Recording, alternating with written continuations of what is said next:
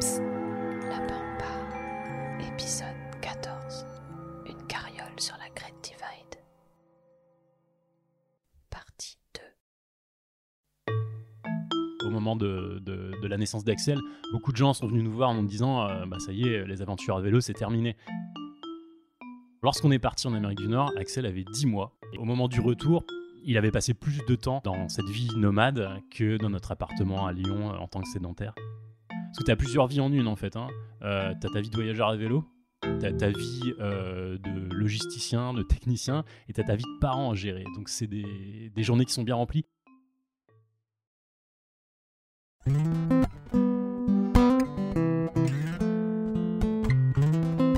S'il y avait dans le Larousse une définition du mot multicasquette, elle lirait certainement Olivier Godin.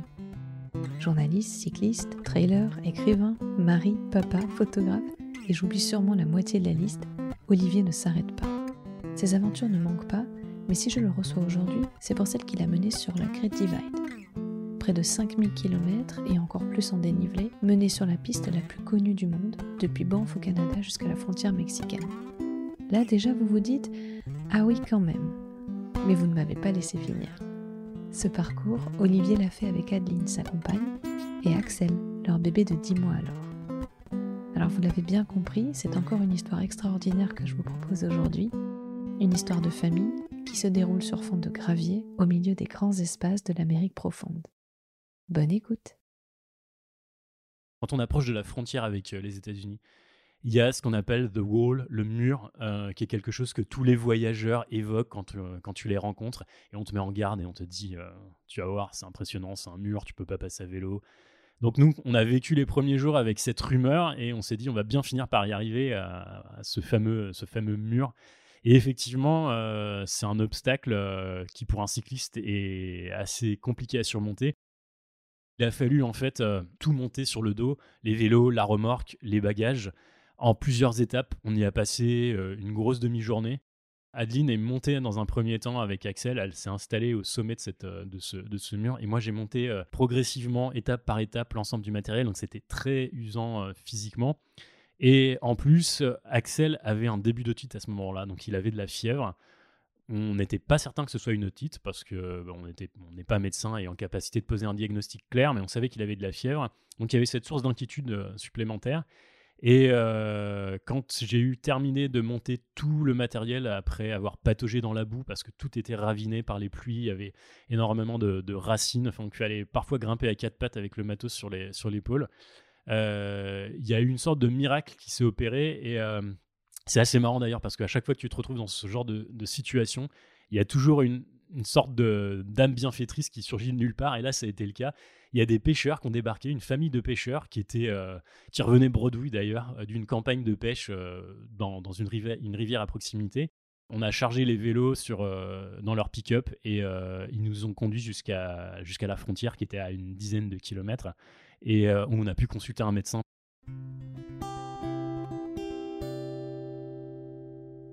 Il avait une chemise avec euh, imprimée avec des truites et il nous a dit euh, non mais rassurez-vous il aurait eu la même otite si vous étiez resté chez vous vous avez fait ce qu'il fallait vous lui avez donné les bons médicaments euh, il va falloir patienter 2-3 jours avant de reprendre la route et puis ça ira quoi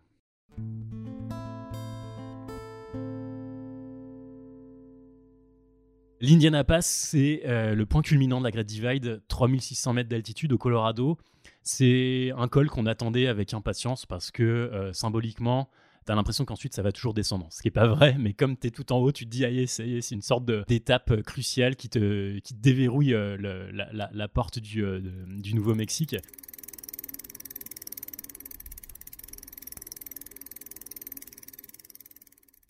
Ce jour-là, la météo était assez défavorable et on a commencé à avoir de la neige autour de 3000 mètres. Et on s'est dit que potentiellement, si la météo se dégradait encore, notre rêve de grève divide était terminé parce que euh, de la neige sur la piste, c'était quasiment impossible pour nous de, poursuivre. Heureusement, c'est resté un épisode assez court et euh, on a progressé dans cet univers qui est assez. euh, on tutoie le ciel, j'ai envie de dire, de manière assez littérale, et d'autant plus quand il est très chargé et qu'il y a de la neige. C'est à la fois très excitant parce que euh, on atteint ce- ce- cette porte symbolique des 3600 mètres, et en même temps on est dans un univers assez minéral, Sur le plan visuel, c'est assez, assez étonnant à découvrir.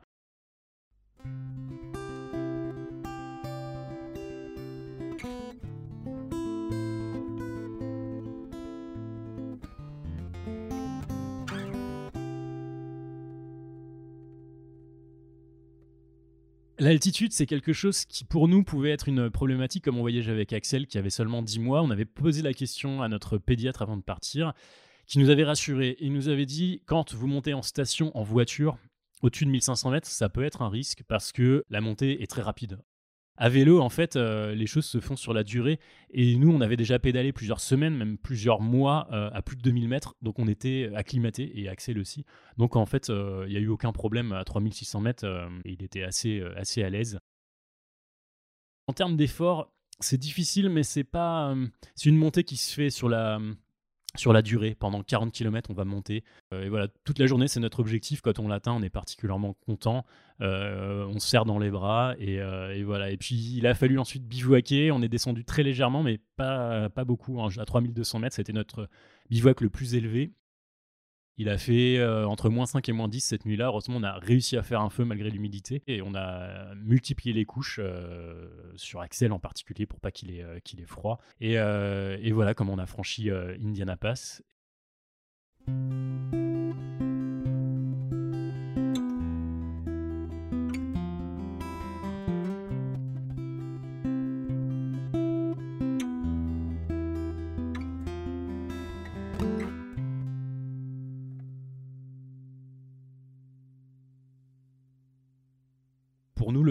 À vélo, il est justement intéressant parce qu'on peut s'arrêter n'importe quand. On n'est pas euh, lié à un impératif euh, d'arriver sur un point d'hébergement. Donc, euh, on dressait la tente quasiment tous les soirs. Avec Axel, ça demande pas une préparation particulière, si ce n'est qu'on s'est interrogé quand même sur la façon dont on allait le faire dormir. On a finalement opté pour euh, une gigoteuse plus un sac de couchage adulte qu'on repliait sous lui pour pas qu'il aille se, perdre dedans. Et puis après, euh, eh ben on a ajusté les couches de vêtements en fonction de la température. Et on a eu une grosse amplitude de température, je dirais de 40 jusqu'à moins 10 grosso modo. En Afrique, on a, euh, on a campé assez régulièrement, mais on était très régulièrement invité aussi dans les villages par les gens qu'on croisait. Sur la, sur la Great Divide, euh, c'est quelque chose qui s'est produit aussi, mais moins parce qu'on était dans des zones beaucoup, euh, beaucoup moins peuplées. Mais par contre, l'accueil a été aussi très chaleureux. Il y a des gens qu'on appelle les, euh, les, les, anges de la piste, les Trail Angels, qui, se font un plaisir d'accueillir les voyageurs à vélo et euh, nous offrent euh, à boire, nous offrent une glace, nous offrent une part de tarte ou simplement euh, nous ouvrent la porte d'une chambre avec un vrai lit et une douche. Et quand on a plusieurs jours de piste derrière nous, ça, ça n'a pas de prix.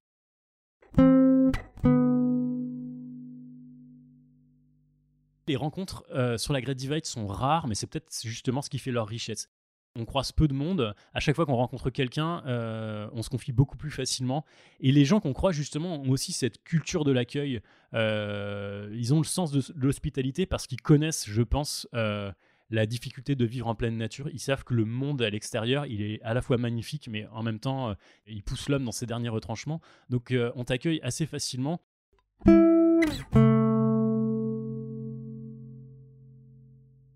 J'ai une rencontre en tête, c'est euh, ceux qui ont fait la Great Divide, ils la connaissent, j'ai envie de dire quasiment, enfin c'est presque forcé de la rencontrer. Elle fait partie de ces, anges de la, route, elle s'appelle Barbara, elle habite Montana et euh, dans un endroit aussi complètement reculé, elle a euh, acheté et monté un chalet spécifiquement pour les voyageurs à vélo.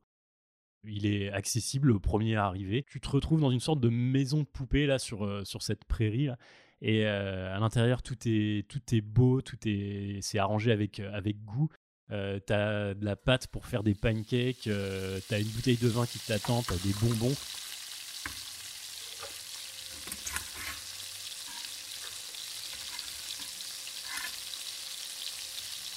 Ça fait un tel contraste avec la dureté de, la piste que euh, tu tu t'abandonnes dans cet endroit, tu as envie d'y rester plusieurs jours. Après, le jeu, c'est d'y rester une journée, deux journées, si vraiment tu es épuisé et tu laisses ta place. Mais c'est une rencontre super agréable et euh, le, fait de partager ce moment avec elle, ça te, ouais, réconcilie avec, avec la nature humaine. Et ouais, c'est un moment que j'ai en tête. J'ai beaucoup apprécié cette, cette. Il se passe quelque chose, quoi. Je suis, je, je suis pas dans le, dans le, délire énergie et tout ça, mais j'ai l'impression vraiment que les gens apportent quelque chose à cet endroit et le font vivre et lui donnent une âme. Et, et c'est toujours plaisant ouais, de, quand tu viens de nulle part, quand tu as affronté un peu la solitude de la piste, de se retrouver dans ces endroits-là.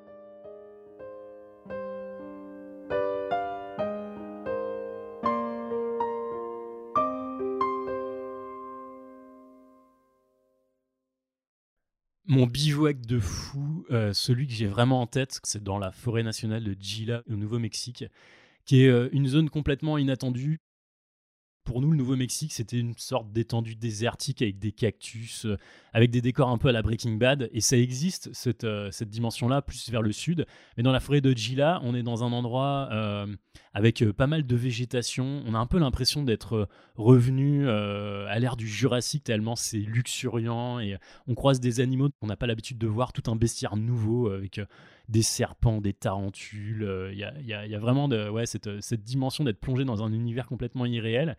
Et je me souviens, c'était quasiment à la sortie de cette forêt-là, après 200 km sur une piste qui était défoncée, particulièrement exigeante. On a posé notre tente sur une zone d'herbe un petit peu blondie par le soleil. Il y avait des arbres qui nous faisaient penser un peu à des, euh, eucalyptus. Euh, ça, ça, mêlait plusieurs euh, régions du monde en un seul et même endroit. C'était assez exceptionnel. Et il y avait le soleil qui descendait, qui illuminait tout ça.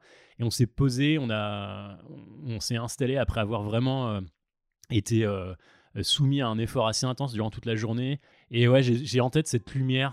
J'aime beaucoup la photographie. Je trouve qu'elle se marie vraiment très bien avec l'univers avec du vélo en général et le voyage en particulier. Et, euh, j'ai cette, euh, voilà, cette lumière en tête euh, et, ces paysages assez incroyables dans un endroit qui était voilà, qu'on ne soupçonnait pas.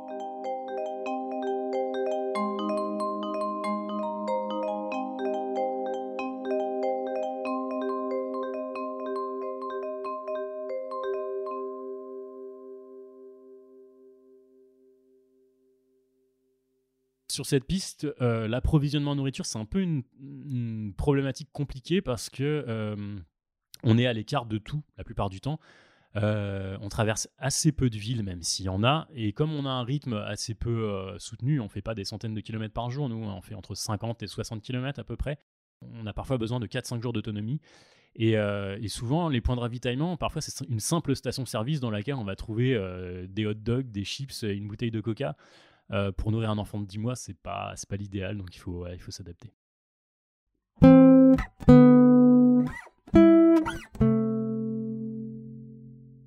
Je crois que la communication, ça reste la base de tout. Euh, nous, quand on est parti, on l'a beaucoup fait en Afrique parce que euh, le, fait d'être tous les deux, on s'est aperçu que c'était à la fois quelque chose d'extrêmement positif parce que ça nous permet d'aller de l'avant, mais c'est aussi être enfermé dans la même dans la même cellule, si je puis dire.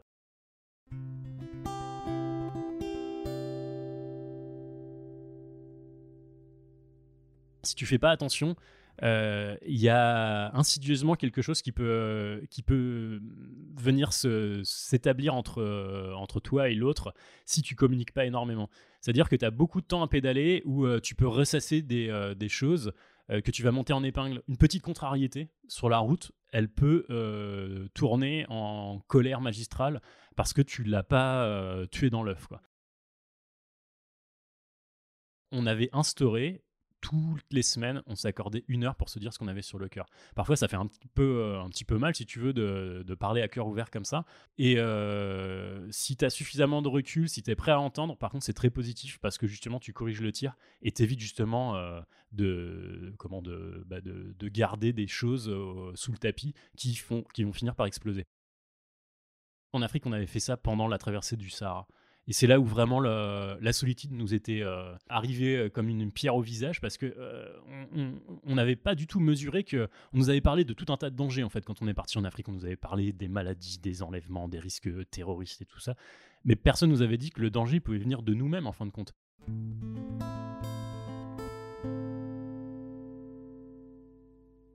C'est adapté au milieu du Sahara, comme euh, dans ton appart à Lyon, bien entendu. Mais en réalité, il y a aussi des, troubles aussi insidieux qui peuvent s'instaurer dans une vie de, couple, en particulier quand tu as des, enfants et que tu es accaparé justement par, tes, par tes enfants au quotidien c'est toujours bien de faire vivre ton couple de cette manière-là et euh, de, graisser un peu les rouages au quotidien en discutant, en échangeant et en partageant des choses que tu as sur le cœur, qui sont pas forcément agréables à entendre sur le coup, mais qui permettent d'aller euh, c'est clair.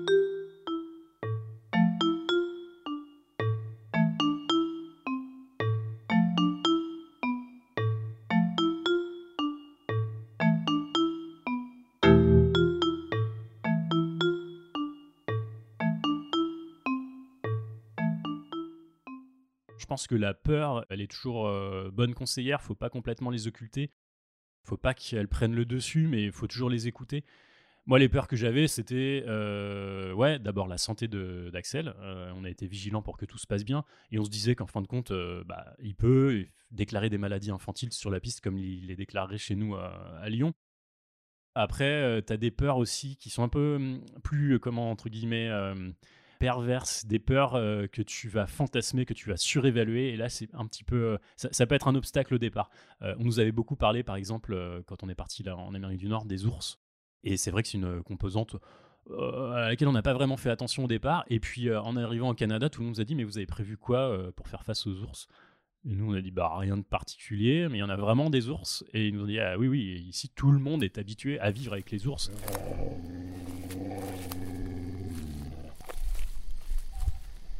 Et effectivement, dès le premier jour, on est tombé sur une mère, un ours noir, avec, euh, avec ses petits. Donc euh, c'est une réalité avec laquelle il faut composer. Après, euh, on a tendance à surestimer parce que ce type de peur parce que ça fait appel à nos, à nos, nos, peurs ancestrales, viscérales de l'animal sauvage. Mais en réalité, quand tu regardes les statistiques, le nombre d'agressions et le nombre de, morts liées aux, bêtes sauvages et aux ours c'est dérisoire comparé à des accidents beaucoup plus concrets comme euh, les accidents de la route par exemple. Donc voilà, ces peurs-là, faut euh, faut les mettre de côté, en être conscient, se dire que ça arrive, mais c'est anecdotique quoi.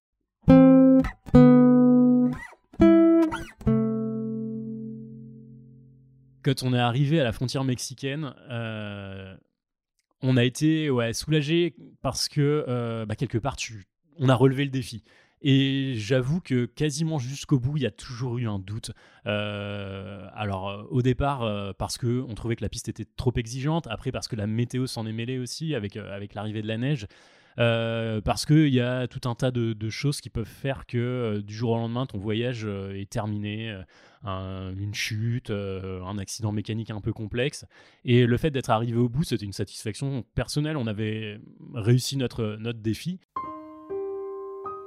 Euh, et il y a un soulagement aussi parce que euh, la piste a été vraiment exigeante jusqu'au bout, euh, sur le plan physique, sur le plan de l'isolement aussi. La nature, c'est quelque chose de, de merveilleux, d'exaltant, mais qui est aussi usant sur la durée. et là, ça faisait trois mois qu'on évoluait en pleine nature, au milieu de, au milieu de nulle part, dans la montagne. Donc le fait de se dire qu'on va bientôt reconnecter avec la civilisation, c'est une forme ouais, de, comment dire euh, de, soulagement quelque part, ouais, c'est ça exactement. Et euh, même si en fin de compte ça dure très peu de temps, parce qu'après on a tout de suite envie de repartir une fois qu'on est resté une semaine, qu'on a rechargé les batteries, qu'on a réussi à satisfaire nos besoins primaires, on n'a qu'une envie, c'est de remettre les boucles.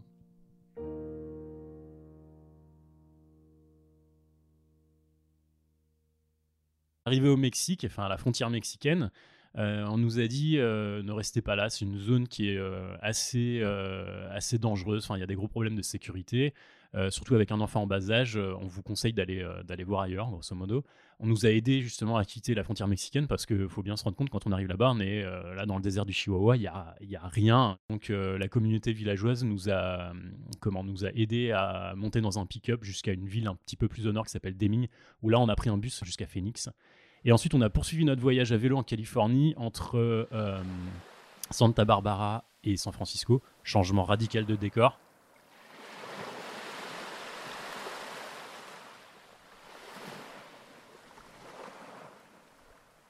On est sur une zone euh, beaucoup plus touristique, sur la route numéro 1. Mais ça faisait encore appel à, enfin, écho à toutes mes lectures, puisque c'est la, la route de, de, Kerouac notamment, voilà, avec euh, la route, C'est la vie. Qu'est-ce qu'on éprouve quand on s'éloigne des gens et qu'on voit leur silhouette diminuer dans la plaine jusqu'à n'être plus qu'un petit point qui finit par se dissoudre? Le monde est trop grand il nous engloutit sous sa voûte et adios. Ma garce de vie s'est mise à danser devant mes yeux, et j'ai compris que quoi qu'on fasse, au fond, on perd son temps. Alors autant choisir la folie. C'est une autre, une autre dimension des États-Unis. Et après, on a été euh, en Floride, et à partir de la Floride, on a euh, rejoint Cancun, qui n'était pas du tout prévu. L'itinéraire, en fait, c'est quelque chose qu'on trace au début, on essaye d'avoir une ligne directrice, et après on s'applique à ne pas la suivre, ou quasiment pas, parce que, euh, bah, encore une fois, l'incertitude, c'est ce qui fait vraiment celle du voyage. Et, euh, nous, on s'adapte, c'était déjà le cas en Afrique, on se laisse porter un petit peu par, par les rencontres, par les recommandations d'autres voyageurs par la situation géopolitique, par la météo. Et euh, on a atterri à Cancun et on s'est dit qu'on euh, nous avait fait une euh, mauvaise blague, que vélo, c'était pas du tout adapté. Et en fin de compte, on a pris la tangente et on s'est retrouvé dans des zones plus proches de la frontière du Belize et du Guatemala qui sont effectivement beaucoup plus authentiques. On s'est laissé porter, on a fait 3000 bornes autour du Yucatan et on a rajouté un petit peu de, du, du Chiapas aussi. Et ça a été une super bonne expérience alors que c'était pas prévu.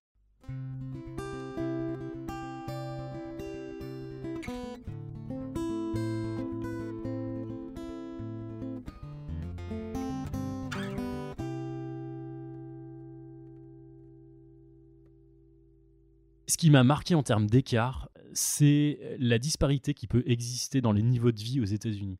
Et euh, cette piste, elle est particulièrement riche sur ce plan-là parce qu'elle t'amène au devant de réalités complètement différentes. C'est-à-dire que euh, on a fréquenté à la fois des gens qui sont millionnaires, qui habitent dans des baraques qui sont complètement euh, impensables, même du point de vue européen, où les gens vivent à deux dans 600 ou 700 mètres carrés, où leur cuisine c'est deux fois la taille de ton appart. Et euh, en même temps, on a été au contact de populations qui n'ont pas l'eau courante, qui habitent dans des mobilhomes délabrés. Et euh, on a fait le grand écart entre ces deux univers. C'est aussi toute la richesse du voyage à vélo. On l'avait déjà constaté en Afrique, c'est que tu es caméléon. Tu vas à la rencontre de tout le monde. Euh, et, tu prends, je pense, la pleine mesure de la réalité du monde, euh, à la fois des gens qui vivent dans des conditions euh, qui sont pas soutenables sur la, sur la durée, sur le plan, le, plan écologique, et en même temps avec des gens qui vivent avec, avec trois fois rien. Le vélo, ouais, c'est un bon moyen justement de d'avoir une approche à la fois sociale et culturelle des choses. Ça te, ça met dans des situations complètement improbables que tu peux pas provoquer autrement. Quoi.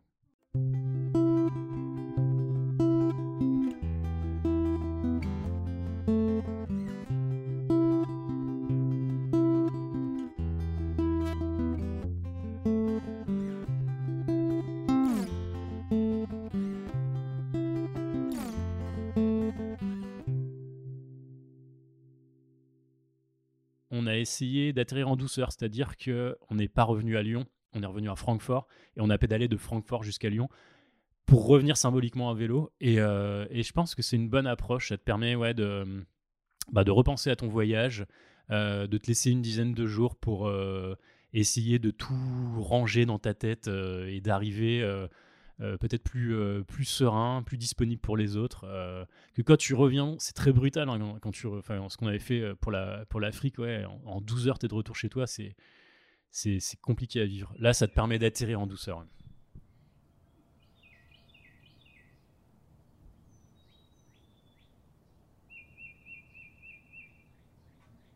On a choisi de partir en voyage à trois avec, euh, avec notre enfant pour être aux premières loges aussi de tous ces développements, de tout ce qu'il allait pouvoir euh, apprendre sur la piste.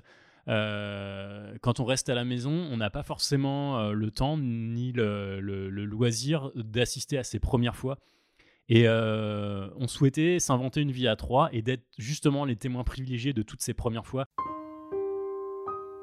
Axel, il a appris à marcher en cours de route.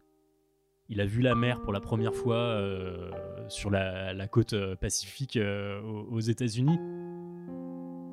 Il s'est mis à, bricoler, à creuser, tout un tas de choses en fait qu'on n'aurait pas forcément eu la chance de voir si on était resté chez nous. J'ai des souvenirs du Yellowstone où on est face à des bisons et on le voit réagir, on le voit réagir face à des chutes d'eau. Enfin, c'est des choses qui restent vraiment ancrées dans la mémoire.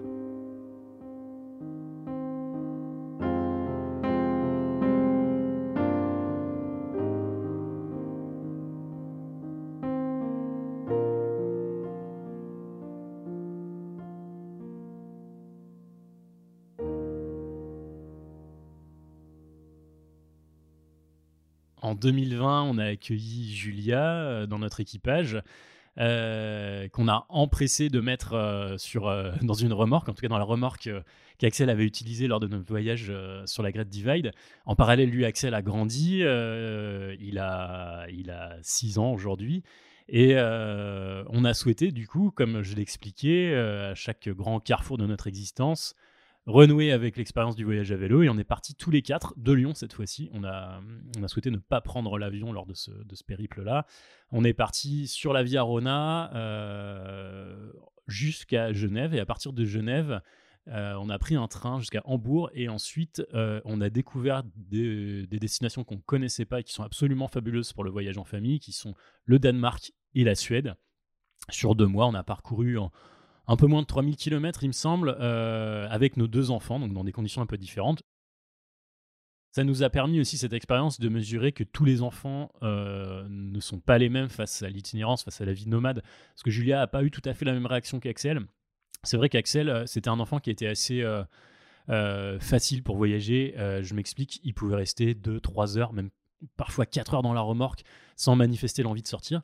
Julia, elle s'est très vite adaptée aussi à la remorque. Par contre, elle est beaucoup plus demandeuse euh, de, comment, de, sortie. Et euh, quand elle a passé une heure et demie dans la remorque, ça suffit. Il faut s'arrêter, marquer une pause pour manger, pour jouer, euh, pour batifoler. Donc ça, c'est encore une fois s'adapter, réinventer le rythme et, avoir en tête toujours que ce sont les enfants qui décident des étapes.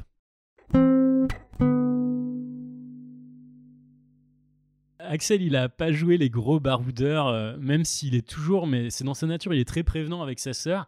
Et il nous a rendu vraiment service parce qu'en fin de compte, euh, il s'est occupé d'elle. Et il est en âge et suffisamment mature pour pouvoir euh, jouer avec elle, alors, on n'a pas délégué complètement euh, l'éducation de Julia Axel, hein, loin de là, mais dans les moments les plus compliqués, quand il faut dresser la tente rapidement sous l'orage, par exemple, euh, on sait qu'on peut compter sur, euh, sur Axel pour, pour la distraire un moment. Et en fait, je pense qu'ils s'amusent tous les deux. Et, ça, c'est ouais, une, dimension qu'on ne connaissait pas, mais qui est, qui est assez agréable, à la fois pour Axel, parce que ça tire vers le haut aussi, il gagne en, autonomie, pour Julia aussi, je pense, et nous, ça nous permet d'être plus efficaces pour moi, le, vélo, c'est une histoire de transmission. Alors, il y a un bon jeu de mots sur l'histoire de la transmission, mais euh, dans, les, deux, sens, en fin de compte, euh, ça, permet, dans un cadre euh, privilégié, de se concentrer sur soi-même, sur sa cellule familiale, d'être, de faire un pas de côté par rapport à toutes les nuisances que tu peux avoir au quotidien. Du coup, tu es, dans des bonnes conditions pour partager, pour profiter de l'autre en fait, tu vis du temps de, qualité. Quoi. Euh, donc c'est ça que j'aime que j'aime beaucoup euh, justement quand on quand on part en famille, c'est d'être complètement euh, dispo pour assurer cette cet échange, cette transmission, ce, partage, cet éveil à la nature, cet éveil au, goût de l'effort. il me semble que c'est une bonne école, hein, le, voyage, le voyage de manière générale, et le voyage à vélo en particulier. Ouais, c'est une certaine, une forme, une forme d'école pour moi.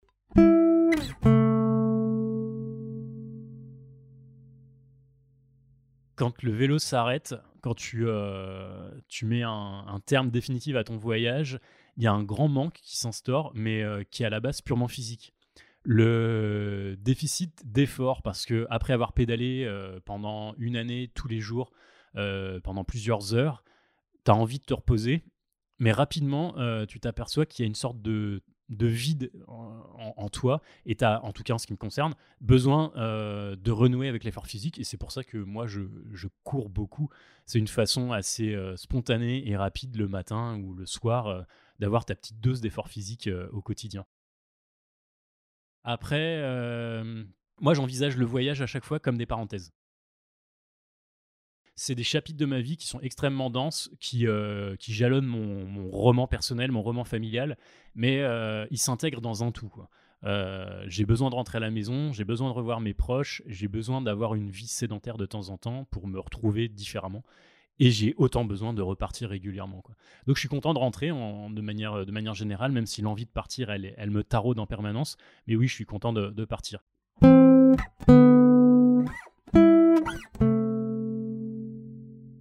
Je pense que la question de euh, ce qu'on peut perdre quand on voyage à vélo, elle renvoie à la question du, euh, retour. Moi, euh, je l'ai constaté lors de notre voyage en Afrique. Quand on est revenu, je me suis retrouvé un petit peu démuni. Autant on avait préparé énormément notre départ, autant on n'a jamais pensé au retour. On s'est mis à penser au retour au moment d'arriver à Cape Town en Afrique du Sud. On s'est dit, oulala, dans quelques jours, on va rentrer à la maison, on a mis 18 mois pour descendre, on va mettre 12 heures pour revenir, qu'est-ce qu'on va trouver Et en fait, ce que tu, euh, ce que tu ne vis pas, c'est tout ce que les autres continuent de vivre quand tu es loin de, chez toi.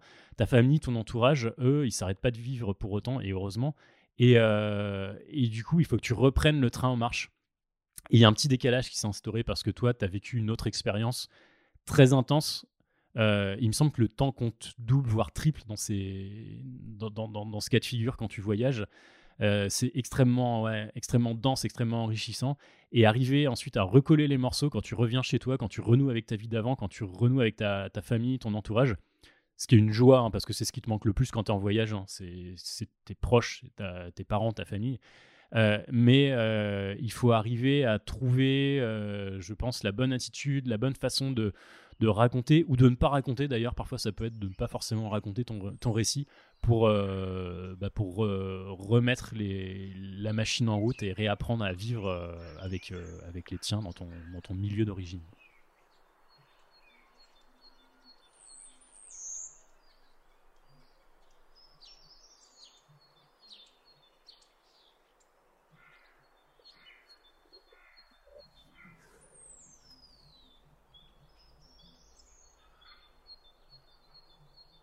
Mes rêves de voyage, euh, c'est quelque chose qui vient me, je vais dire me hanter, c'est pas le mot, mais c'est quelque chose qui, qui, qui, me stimule euh, au quotidien. Euh, je passe pas une journée sans me projeter dans un voyage. Je rêve dans les cartes. Moi, c'est vrai que j'aime beaucoup dès qu'il y a du relief. J'aime bien monter quand ça grimpe. bah, tu prends de la hauteur au sens propre comme au sens figuré. Euh, Adeline aussi, elle aime, elle aime bien cette, euh, cette dimension-là. Donc, euh, on est attiré par l'Amérique du Sud. moi, je suis attiré aussi par le Pamir et tout ça. Adeline, un petit peu moins. mais je pense que notre force, justement, c'est d'arriver imaginer des voyages dans lesquels on peut s'accomplir tous les deux et, et s'épanouir. Après, je pense que c'est même un détail, en fait, la destination. Ce qui est important de cultiver, c'est l'envie de partir. Euh, l'envie de partir, on l'a tous les deux. Et euh, ensuite, euh, bah, peu importe où on met les roues, il y a toujours une aventure qui se dessine.